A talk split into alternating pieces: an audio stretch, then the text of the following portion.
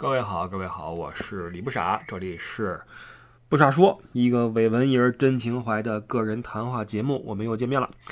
我这用回了我的老话筒啊，不知道这声量合适吗？呃，今天是个周四，室温二十四点八度，湿度百分之五十四。最近德国很舒服啊，这个天气是，呃，白天最高二十二三度，晚上最低的话十五六度，晚上睡觉还得盖点被子哈，开个窗户的话，就跟国内是，嗯，区别很大了。我知道现在成都和北京都很热，非常非常热，而且成都那边很闷嘛，这边就很舒服。然后平安回来啊，很多人说隔离了吗？没有隔离啊，呃，说一下这一路上的一些情况吧，因为很多人已经距离这个。呃，飞行啊，尤其是国际飞行啊，已经很久很久了。前两天我在我出门寄了封信嘛，我一边扔那信封，一边跟那个群里的人说：“我说你们上一次寄信是什么时候了？”很多人说这都是九十年代了，那时候给什么笔友寄信呐，或者怎么着，很少寄信了。朋友们，你们上一次飞行也是很久以前的事儿了吧？我是说国际飞行，对吧？得一两年了吧？大多数人来说哈。那我是比较特殊嘛，我是在这个疫情中已经往返了两次了，经受了两次隔离。那我我我相信还会有第三次啊，因为我觉得我下次回国的时候，这个政策也不会有什么改变。有人问我什么时候回去啊？这个没有想好，一是看看政策，第二呢。因为包子也在在国内，对吧？不可能一直扔着包子跟那边，我也这个会想念他，所以我估计三个月吧，三个月上下就再回去。那这个回来只是为了打个卡。咱们说过一次，就是这个居留卡有一个硬性的要求，就是你每次离境不能超过半年。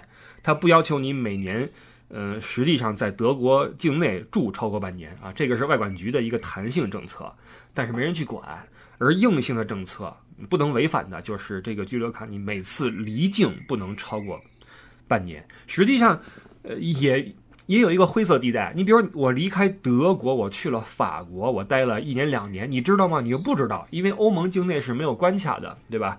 所以基本上你可以理解为离开欧盟，你不能超过半年，因为你离开欧盟的话，就要有那个边防去给你刷那个护照了嘛，或者记录，那就是这么这么一个意思。然后因为疫情嘛。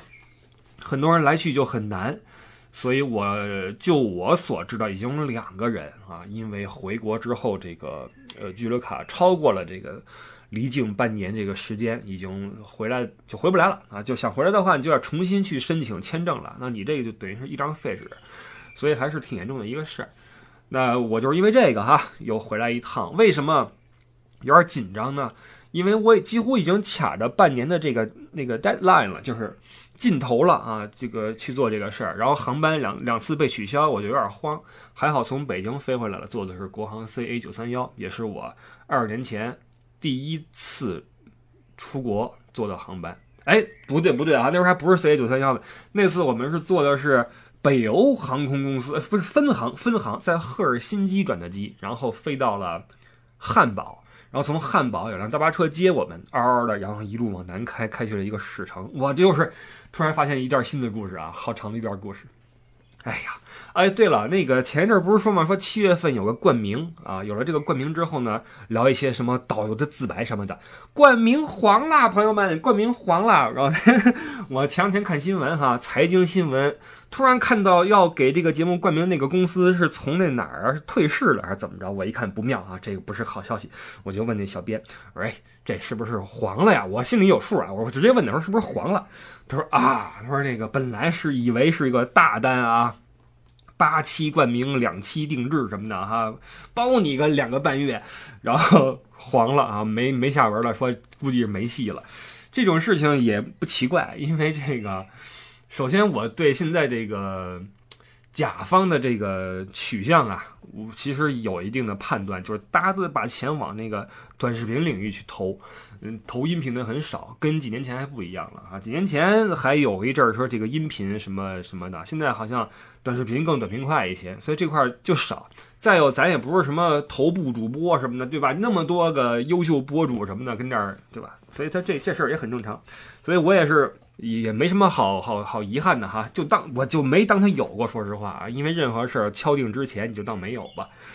然后这小编说：“这个不好意思。”我说：“嗨，这个你们也不容易。为什么他们不容易呢？因为就我咱们这一小破节目到现在这么多年来啊，我这迎来送往，真的是迎来送往了不知道多少个小编了，恨不得得得两只手数不过来了。真的，这个人员变动之快啊，让我感到现在这个新媒体的平台，呃，对人才的这种需求量很大。什么意思呢？就是流动性很大，就是你来啊，你来试一试，做不好的话，达不到绩效的话，对不起。”呃，我估计他们自己就觉得有点受不了了，就是很难受啊，就觉得这个这个还是因为每一个新来的都会有一定的绩效摆在你面前嘛，你要想办法。然后每来一个新人都会呃联系一圈一下我们这些呃主播，然后问我们一些情况，这个那个的。一开始我还配合一下，后来我就觉得 OK，我心里也有数了，就是很快这个我们也要说再见啊。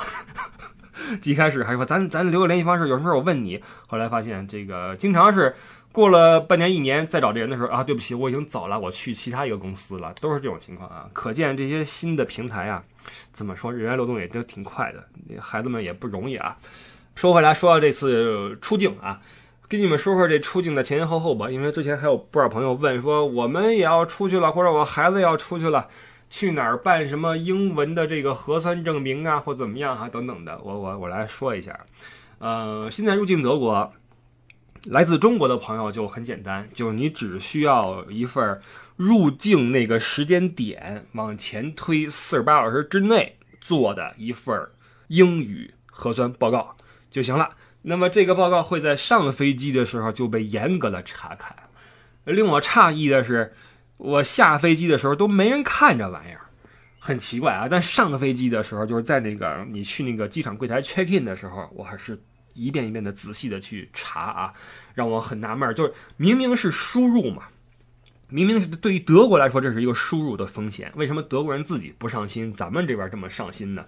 可能是对疫情的这个态度不一样吧。嗯，在 check in 的时候，他会仔细的看你这个时间日期啊，然后去算你的入境的这个时间，多多一分钟都不行啊，多一分钟都不行，就超过这个时间。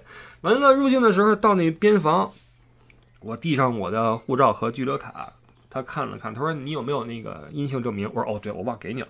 我掏出来啊，一张纸倍儿皱吧，然后我我说你看，英语的，他就。他就看我掏出来，他说 OK，把那个护照和卡给我，你可以走了，进去吧，过关了，完事儿。他根本就看都没看，只是知道我有这个玩意儿，就就就完了，就过去了。这个让我很很很惊讶。呃，这个东西我是从北京一个医院里面搞出来的，叫清华长庚医院，在北边天通苑那个地方。我之所以在这儿做呢，因为北京有很多个点儿可以做这个英文核酸检测。呃，我是从网上看到的有几个点儿，然后选这个点是因为它离机场近一点儿。我这次不是从成都自己去北京吗？然后下了飞机就在那儿弄个酒店，然后蹬个小车哈，呃，骑去了医院去做这个检测。然后提醒各位一下，其实做这个检测呀，嗯，跟平时你自己的检测就中文的没什么区别，唯一的区别是等到出报告之后，你在旁边的一个机器上输入你的报告单单号，输入你的姓名和出生年月日什么的，然后他就会给你打一份相应的英文的出来，就很简单。而且我一开始还说，那个医生您别拿我这个身份证和那个护照的中文名来做这个测试，我是要。拿英文报告的，我需要用我的汉语拼音名，还折腾了半天，改了半天，重新开单子，然后什么重新建档什么的，跑了半天，最后来句说没事儿，你最后那个输入一下你的那个汉语拼音，再一打就出来了啊。这这一步其实也没那么那什么，哎呀，总之这个事儿没那么难啊。然后各位从您自己的出发城市找一个能出具英文报告的就行了啊。这个在入境这么说吧，在你起飞前一天去做，上午做，下午出。就完事儿了，然后，然后还有一些是那种快速的啊，就是当天恨不得几小时就能出的那种，你也可以查一下。这个是咱们群友告诉我的。有了这之后，我心里就有底了。就万一我前一天那报告没出来，或者有差错的话，第二天一早上我能够做完报告之后，我上飞机，因为下午两点钟的航班嘛。然后这个现在坐飞机比以前麻烦了一些，就是出境的时候呀，要填很多什么。那个就是所谓的流调或者怎么样哈，就是国家得知道你你出去了，然后你要填过去十四天你去了什么地方，然后住哪儿，电话，然后你的什么这个码那个码，弄了半天，然后才到最后才到了边防那块儿。然后这个地方有意思的事儿就出现了啊，这很很很很逗的一个小事儿。之前你看你的，嗯，办英文报告，做托运，检查英文报告的时期，然后做安检，然后填流调，然后什么包括摆渡车，一切的一切都完事儿之后啊，就剩最后那个出关了。然后，呃，出关的不是一个小窗口嘛？啊，我左边那个哥们儿哈，碰到一个男性的一个 officer。就跟他说哈，这是去哪儿啊？你说我去哪儿去哪儿？然后这个 officer 就是说，出去之后呢，注意身体啊，这个注意不要传染，毕竟外边风险比较高啊。呃，祝你这个健康啊，早日归来，祖国欢迎你。哎，这一套说的是很那什么啊，非常非常的让人那个怎么说，心里暖暖的。因为现在大舆论、大环境是骂这些出国的嘛，对吧？谁让你们出国了呢？你你你敢说外语，你敢出国，你就是不爱国嘛，对吧？现在是就是大舆论环境。然后那个那个哥们儿就很感动，就竖大拇指说：“真棒啊，这个为你点赞。”然后我心里边特别高兴啊，有你这样的官员，这是我们的这个幸运。然后两个人就互相致意就走了。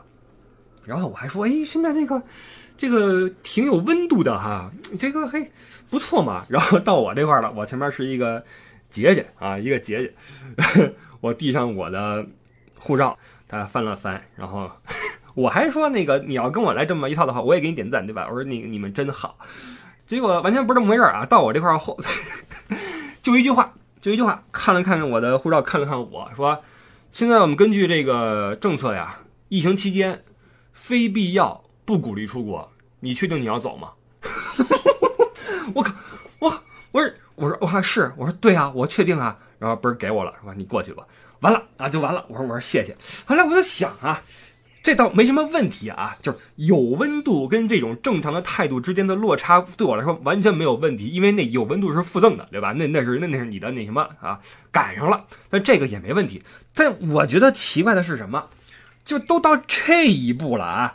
我我之前做了那么多努力，又去测核酸，又去填流调，呃，又又安检，又什么赶飞机、打车什么的。我天府机场啊，朋友们，我住在成都市的东边，东边啊。打车去的天府机场比那个你从市中心什么，呃，太古里要近啊，还花了一百六。早上起来花了一百六十块钱打车去机场，我这都都这一步了，完最后您跟我说，你确定你要走吗？难道难难道我还能说不走了？我我我恍然大悟，我这个醍醐灌顶，我不走了。那我行李怎么办呀？我机票怎么办呀？我这签证怎么办？对吧？这。这很奇怪，然后有人说你你这么认真干什么？就是个流程，就是个程序，就类似于这个婚礼上，哎，这位女士，你确定要嫁给你面前这位先生吗？这位先生，你确定要迎娶什么这个女士吗？废话，对吧？这不是废话吗？这个就是个流程，好吧？那就就尊重这个流程，只不过我觉得这流程有点没必要。就是你有，如果你是一个，比如说，免责声明是吧？我自愿什么什么啊，然后承担什么一切的责任，八签一字，这流程是有必要的。你有没有这个签字这个过程？也就是说，你不需要我什么说什么免责声明什么的，只是一个普通的询问，没什么必要。难道你你你谁可能这时候说我不走了，我反对这门亲事？这这不可能是吧？然后我就过去了。过去之后，到了这个 T 三的这个国际航站楼啊，一片萧条啊，里边这个那些店全关了，什么那些餐饮什么，连饮料贩卖机都都都那什么了，贴一条哈，什么维修中，敬请期待什么的，就就就都是这样的。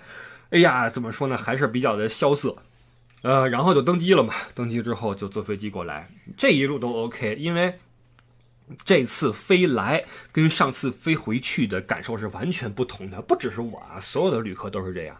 因为上一次回国，大家机舱里面大家都是面色凝重，很多人穿着防护服，戴着手套，戴一护目镜，弄得跟什么似的，本身气氛就很很很紧张。呃，像我这种比较那个乐观的，也会受影响，对吧？都那样。而且那个时候，这个这个飞机上的服务也就就就基本上没了嘛，这可以理解嘛，就尽量避免接触。所以这个这饭就是一开始咣叽给你一发啊，这就就就这么着了啊，你就这么些了。饮料也没有，就是只有水，就是你就自己看着办吧，就就这么个情况。而且因为回去的话，大家心知肚明，落地之后等待所有人的都是一个你躲不掉的十四天集中隔离，去哪儿隔，隔成什么样，完全是心里边没谱，所以大家都比较的呃低沉，情绪很低沉，而且是十四加七再加七嘛，那时候是。就是是个是个是个挺那什么的事儿啊。那这次回来的话，起码你知道你落地之后就自由了嘛，入境之后就没人管你了啊。那果然如此，入境之后拎着箱子就开始就你就回家吧。呃，当然这也是因为是是来自中国，中国不是那种就是高发地，那你来自一些比较那个。呃，病毒高发地区的话，也会有要求你，比如说填一些表啊，或者有一个居家隔离什么的，就也就是如此啊，也就是如此。然后，因为国内它已经已经很那什么，很平和了嘛，北京还稍微的那什么点儿。你看在成都，尤其是我住那块城外，根本就没人戴口罩出去，没人戴口罩。然后这个到德国之后就有点受影响，就防护的也不是很全面。你比如说我下飞机之后去买那个车票回家。然后嘣嘣嘣，那个不是一个机器嘛，嘣嘣嘣摁半天，摁完之后出张票，然后想起来，哎，口罩是得换一个吧？那因为飞机上得要求戴口罩，一直戴着嘛，我一直戴医用口罩。理论上不是四小时就就就就就得换一个嘛，就不换了。这还从中国出来的谁身上能有什么病毒呢？对吧？不可能，就不换了。然后就就就过来，完了说换口罩吧，啊，摘下这个，掏出另外一个啊，从屁屁兜里边皱皱巴巴的掏出来戴上。戴上之后，突然发现，哎，那我刚才买票就是用手摁这机器摁半天，完了我掏这个口罩是吧？然后那个那甭管是面儿是里儿啊，都都都被我手给揉巴了，嘣又扣嘴上了。按说这理论上讲，这是有有有有风险的嘛，对吧？呃，这就是在国内太过于的呃不小心了啊。到这边来就就就就对，然后德国这边现在还好，就是基本上有一个解封的态势，餐饮什么的都开了。完了，除了你去商场坐车需要口罩之外，其他地方在街上就都都 OK。所以基本上是一个要开放的一个态势。当然了，这个开放能持续多久也没人知道，毕竟嘛，这个以欧洲这个以西方社会对待病毒的态度的话。那取得呃最终胜利是是一个漫长的过程，呃或者说啊，取得针对新冠病毒的最终胜利的标准是什么？大家想过没有？这我们聊到这儿可以说说这事儿。你说你以我们现在的呃医疗水平，你能够说完全征服这个病毒吗？不能。你能灭它吗？不能。有特效药吗？没有。你做的只是防护，戴口罩，打疫苗，然后勤洗手。是一个卫生防护，呃，文鸿章不是说了吗？说这事儿的最终啊，随着我们免疫屏障的建立，等等等等，能够把这个病毒变成一个，呃，大号感冒的这么一个一个一个情况。其实这个才是最终的抗疫的一个结果，不是说这事儿就没了，这这病毒就没了，或者说我百毒不侵，不是的。所以说，西方其实他们以根据他们自己的嗯社会情况。包括民意等等吧，用的是这个这个这么一个比较，在我们看来比较比较大胆的一个政策，就是稍微的这个新呃怎么说新感染的这个人数一下来就开放一点，然后人数再一回来就再封闭，就保持在这么一个弹性的区间波动。而我们是这个，因为基于这个这个国情的不同，是吧？我们这个从头把它给掐的比较的死，但是。呃，因为很多朋友会说嘛，说什么时候能去欧洲旅游啊？什么时候能开放国门呢？嗯，我们也聊哈。我我个人的观点是，冬奥会前后会有新政策。呃，乐观点，再乐观一点的话，就是今年的十月份、十一月份，看看会有不会有什么新的政策出现。但是这就有点太乐观了啊，很难，以我国这种比较严谨态度很难。那悲观一点的话，就是，嗯，冬奥会之后依旧是持续着现在这种政策，就是入境隔离啊，就是非必要不出行。那个，我我正好我念一个那什么啊，念一个那个德国大使馆的一个公告给你们听，因为很多人问说什么时候能呃旅游嘛。然后我念一下这个德意志联邦共和国驻华使领馆的官方主页上面的首页箭头服务箭头签证和入境这一页的一段话啊。签证和入境，欢迎来德国。叹号，因疫情原因而实施的入境限令继续适用于来自中国的旅行者。一句话就告诉你啊，这个旅行者是没有签证可拿的，不会给你旅游签证。在该入境限令允许的范围内，德国已在很大程度上准许了来自中国的有重要事由的人员入境。句号。遗憾的是，对于来自德国斜杠欧盟的同类入境申请，中国仍未能基于对等原则给予等量的批准。因此，对于来自中国的旅行者，暂时不会放宽限制措施，即使他们已经完成了，呃，某种疫苗的接种。呃，后边还一句，中国的疫苗至今还未获得这个某某某研究所的认可，就这么一句话。那你能听出来，这个是好像有点怨气啊，还在甩锅。哎，这个很遗憾，就是这中国仍未能基于对等原则给予同等量的批准。这就没办法了，没法给你等量啊，就是因为国情不一样嘛。就是刚才咱们说的哈，就是两国的嗯基础医疗设施、人口什么人口密集度等等综合原因在一起，使得中国没法像呃西方这样开放式的防疫啊，那就真的乱套了。所以这个没法说任何人都允许你轻易的来中国，而且没那么多地方隔离嘛。隔离酒店，说实话也都是赶鸭子上架做的，也都是那么回事儿。前两天我看一新闻说，钟南山什么说在广州要建一个大的一个隔离的一个专门的一个区呀，那么一个地方，我觉得这是个好事儿。很多人看了之后说完了完了，看来更出不了国了。反而我觉得这是个好事儿。也许这意味着什么？意味着以后就是因为我们总说这疫情常态化，常态化你得有一个常态化的政策。你你不能说我们这这现在这个不叫常态化，这个这个只能是临时一个措施，只不过持续时间比较长，这不叫常态化。常态化是我们早晚哈，早晚有一个呃行之有效的标准，告诉人们啊，你出入境的话怎么弄。所以这个广州也好，或者以后在哪儿再建这玩意儿也好，我觉得这是个好事儿。别一说隔离就酒店什么的，钟南山不是说吗？酒店的标准。不适用于这个什么医学隔离，还是有什么泄露的风险什么的哈，就得去专门的那个那个地方去，我真严谨啊。那也许这是个好事儿，以后谁再入境，直接拉过去，你也甭什么酒店了，你也甭什么这那的哈，就直接拉过去，统一的官方的隔离，然后回家就完了嘛，对吧？所以这个说回来，常态化是怎么回事儿？常态化是你得有一套在疫情下。行之有效的一个一个东西，现在这个我不认为叫什么常态化，对吧？嗯，所以我们还是在呼吁大家打疫苗，然后建立免疫屏障。那当然，这个我觉得国门的开放需要两件事儿啊。上次说了一件事儿是，呃，也免疫屏障的建立，还有一件事儿我忽略了。这两天觉得还有一件事儿是民意，就是这个这个这个民众心理的这种安抚，就是你怎么才能够让人觉得，呃。感染上新冠不是一件大不了的事儿，因为这是早晚的嘛。你开放国门，你就好比现在的欧洲，你如果说我发现我新冠了，那你回家睡觉去吧，对吧？你不行了再去医院吧。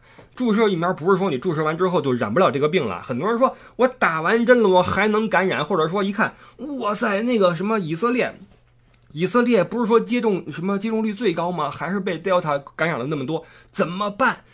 打疫苗不是说保你不传染，而是保你传染之后不重症。就是这个民众的这种这个对这事儿的恐慌啊，我觉得这个事儿是需要好好的疏导一下。就从头到现在，这个我觉得咱们国家的人对这事儿就这种恐慌的这种情绪啊，都不是很健康，不利人也不利己，然后还特别容易制造一些舆论上面的那种混乱啊，就不好。所以这个免疫屏障如果说真的建立了，我觉得应该会有相应的一些宣传出来，告诉大家，这以后啊，染病是正常的事儿。染病之后，这个发个烧、感个冒，借由这个屏障不会传出去，这才是一个我们要的结果，对吧？所以这个事儿任重而道远。你看这么一说的话，免疫屏障至少得十月、十一月份吧。经过那个广州那块儿什么一折腾哈，然后很多人去打打疫苗，基本上现在有这个意向的、没意向的都打了一轮了。还是那句话，如果你想要打开国门，从你自己做起，去接种这个利国利民多于利己的疫苗。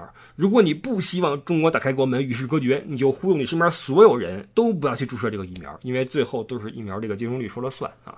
然后 Delta Delta 病毒现在传的比较厉害嘛，以色列也中招了，然后欧洲这边也有中招了，德国这边也有，法国也有，然后看这一波会怎么样？因为欧洲杯嘛，欧洲杯在欧洲的各地举行，然后我们看看台上已经都嗨起来了哈，那人挤人的也不戴口罩，这个必然会导致病毒的这个感染率的上升，就是回弹。呃，这一点呢，就你就会发现，欧洲这个体制啊，在这块是一个缺陷，就是。政府出来啊，什么默克尔，什么那个高层出来说，那个足联啊，这个欧足联或者什么体育什么委员会应该对这事儿负责啊。就是你们怎么能够允许这个比赛在这种密度下进行，而且不去强制人戴口罩？因为我们政府做了半天的努力，卫生局、卫生所什么各个教授出来说呼吁这个呼吁那个，然后一个球赛你们嗨起来了，这就是欧洲这边的一个他们这种体制的一个缺点，就是。各自为政，呃，你说你的，我说我的，你管着我吗？对吧？你管着我吗？我们不是听一个人的，我们没有一个统一的一一个组织。但在中国，你说这事可能吗？说这个上面说这个这个不行啊，然后足协说我就这么干，完了你，对吧？那你完了。所以这这个就是欧洲这边的一个特点。呃，咱们也说了很多次这样的话题了啊，就就不再细聊了。但是你知道就行了哈，就是它肯定会反复。那么就看反复的这个，嗯，这个这个。这个曲线呀能有多高？呃，Delta 过去之后又出了一个新的新的东西，就 A 打头的吧，名字我忘了啊，是 Aboda 还是 R R 什么呀？好像又又出了一个变种。总之，这其实其实变种是是正常的，对吧？那就看这个疫苗的这种覆盖率能不能跟上变种的这个它的变异的特征。其实针对变种的病毒再生产疫苗，我认为以现在的科技也不是什么难事儿啊，不是什么难事儿。所以说。为什么我觉得这事儿也就这样了呢？因为基本上新冠它已经成为了我们生活的一部分。那这些小国的话就已经开始与与其就是共存了啊，与这个病毒共存了，就打疫苗嘛，打完完了啊，打完之后反正你你得了这个病，你就你也传不了别人，你自己也死不了，就这么着呗。那那那怎么办呢？不然怎么办呢？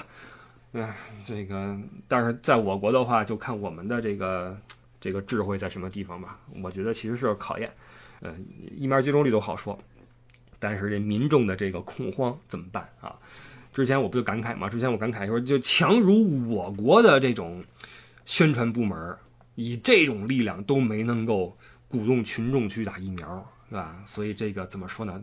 呃，一是民意不可违，第二是这个宣传部门还是挺良心的。所以就看吧，看看这个之后接下来再怎么用这种良心去面对民众对这事儿的恐慌。所以这个任重而道远啊，哎呀，然后说说这个接下来啊，为什么在周四就录节目了呢？因为明天开始我要出去旅游一圈，明天开始上午呢，我提个车，然后一路开去巴伐利亚，去那个几个城市，说是旅游吧，就是在我这次开始租车，然后订酒店的时候呀，哇塞，你们不知道，那是内心中的一种幸福感，这种。行为原本是日常嘛，以前过去在在在在工作中，在闲暇的时候，经常会租车也好，会订酒店也好，不论是自己住还是上团下团加住酒店什么的，这是很正常的事情。但是这个行为已经两年没有做了，所以当我再次打开这个租车网站，把这个车定下来，然后开始从地图上选酒店的时候，有一种喜悦感油然而生，就是哇塞，我。出去旅游了，我终于可以去玩了。就这次我回到德国，跟上一次离开是完全不一样的境遇。现在你看这个七月份，对吧？七月初的样子，气温又合适，然后阳光普照，对吧？偶尔下会儿雨还特凉快，满眼都是。你们能听见鸟叫吗，朋友们？能听见鸟叫吗？这就是我在屋里边，我开着门，就是就是这个环境，特别的美，你知道吗？这个时候是旅游的大好的时节，然后欧洲它纬度又高。啊，晚上黑天晚，这时候旅游最舒服。上次走是什么时候？一月份。完再往前是我差不多是十月份到一月份在在欧洲，那段时间又是疫疫情闹得很厉害。然后那时候我还乐观的嘛，那时候说一天每天新增是多少？七百还是五百啊？我说这这没什么，咣咣干成一两万了，然后打脸打得很很很严重，然后哪哪都封了嘛，呃，餐馆也封了，旅游也没戏了。你去其他其他的地方住店不让你住嘛。哇，那时候你知道这个欧洲的冬天，就春夏秋三季都很美，唯独冬天很难熬，还是同样一个原因，太靠北了。然后这个太阳是出的晚，落的早，整天黑乎乎。然后赶点什么阴雨连绵，下点雪，然后又四处都封闭。你说你去哪儿去不了？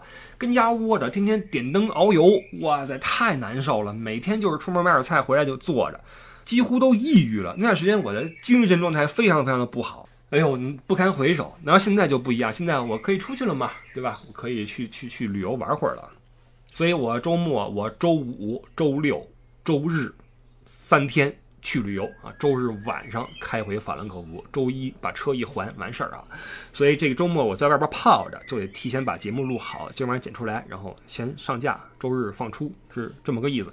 去巴伐利亚，去什么维尔茨堡、呃英格尔施塔特、什么雷根斯堡、奥格斯堡、什么帕索、什么那个国家公园等等吧，要走一圈儿。因为这个不这么走不知道。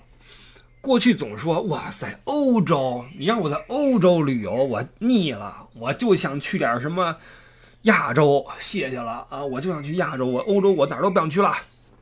但是你这么仔细一想，雷根斯堡是吧？